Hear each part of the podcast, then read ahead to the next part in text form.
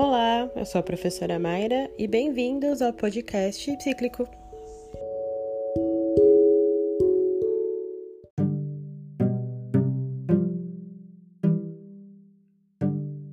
Olá, vamos começar esse podcast de hoje é, com um tema novo, já que terminamos o terceiro bimestre, vamos entrar no quarto. Hoje a gente vai falar sobre o golpe da maioridade e o governo de Dom Pedro II.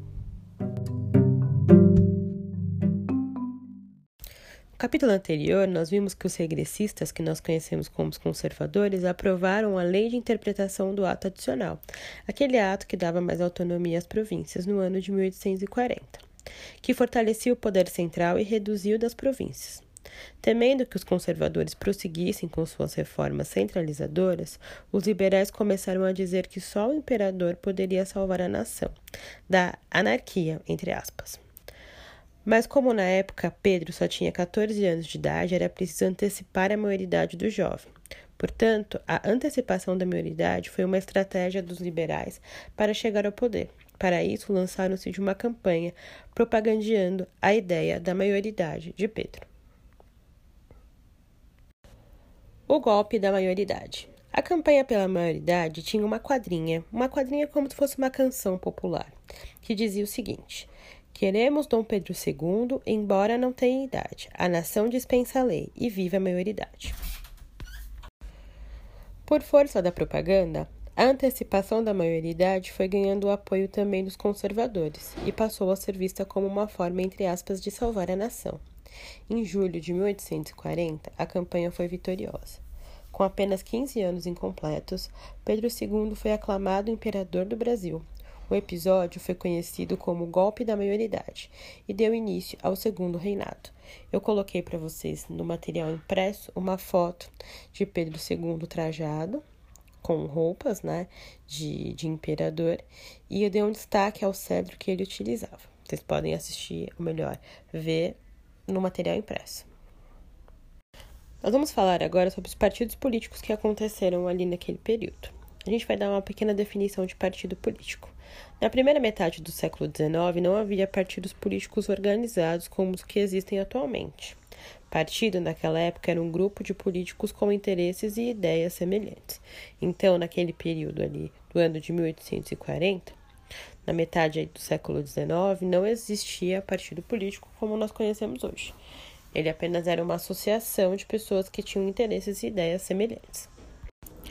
Partidos políticos do Segundo Reinado. No poder desde a regência Araújo de Lima, os regressistas e seus aliados formaram o um Partido Conservador, a primeira organização que podemos chamar de partido político naqueles moldes que eu disse para vocês anteriormente. Seus opositores, por sua vez, formaram o um Partido Liberal. Esses foram os dois grandes partidos do Império, os principais líderes desses partidos políticos eram, sobretudo, fazendeiros, comerciantes, funcionários públicos e militares. Pertenciam então às elites e tinham interesse de garantir seus privilégios e manter a maioria da população excluída da vida política. Mas apesar dessas semelhanças, havia também algumas diferenças. Entre eles, os conservadores defendiam um Estado central forte representavam principalmente os proprietários de terra e de escravos das províncias do Rio de Janeiro, da Bahia e de Pernambuco, e, é claro, os grandes comerciantes.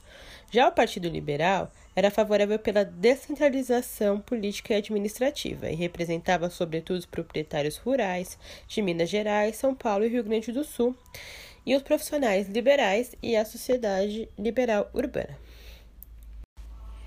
A partir da, da movimentação desses dois partidos políticos, nós temos no ano de 1840 nossa primeira eleição, que aconteceu aqui no Brasil no segundo reinado. Essa primeira eleição acontecida no Brasil foi marcada pela violência e a fraude.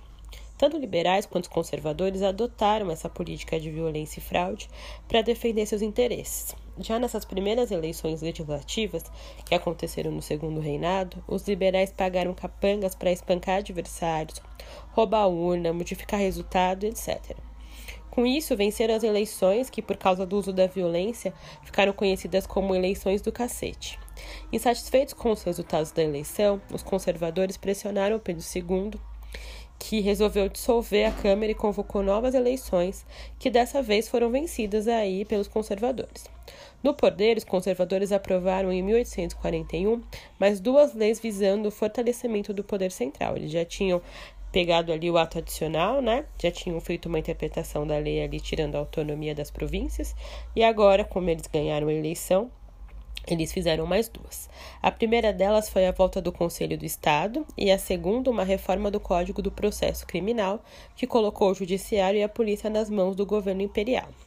No ano de 1842, insatisfeitos com a centralização crescente conduzida pelos conservadores, os liberais de São Paulo e Minas Gerais, liderados pelo padre Feijó e Teófilo Otoni, pegaram em armas contra o império, mas foram vencidos porque possuíam pouco exército e pouca munição. Com essa pequena introdução ao tema, nós vamos começar esse quarto bimestre. espero que todos aproveitem o podcast. Tenham todos um bom dia. Até mais.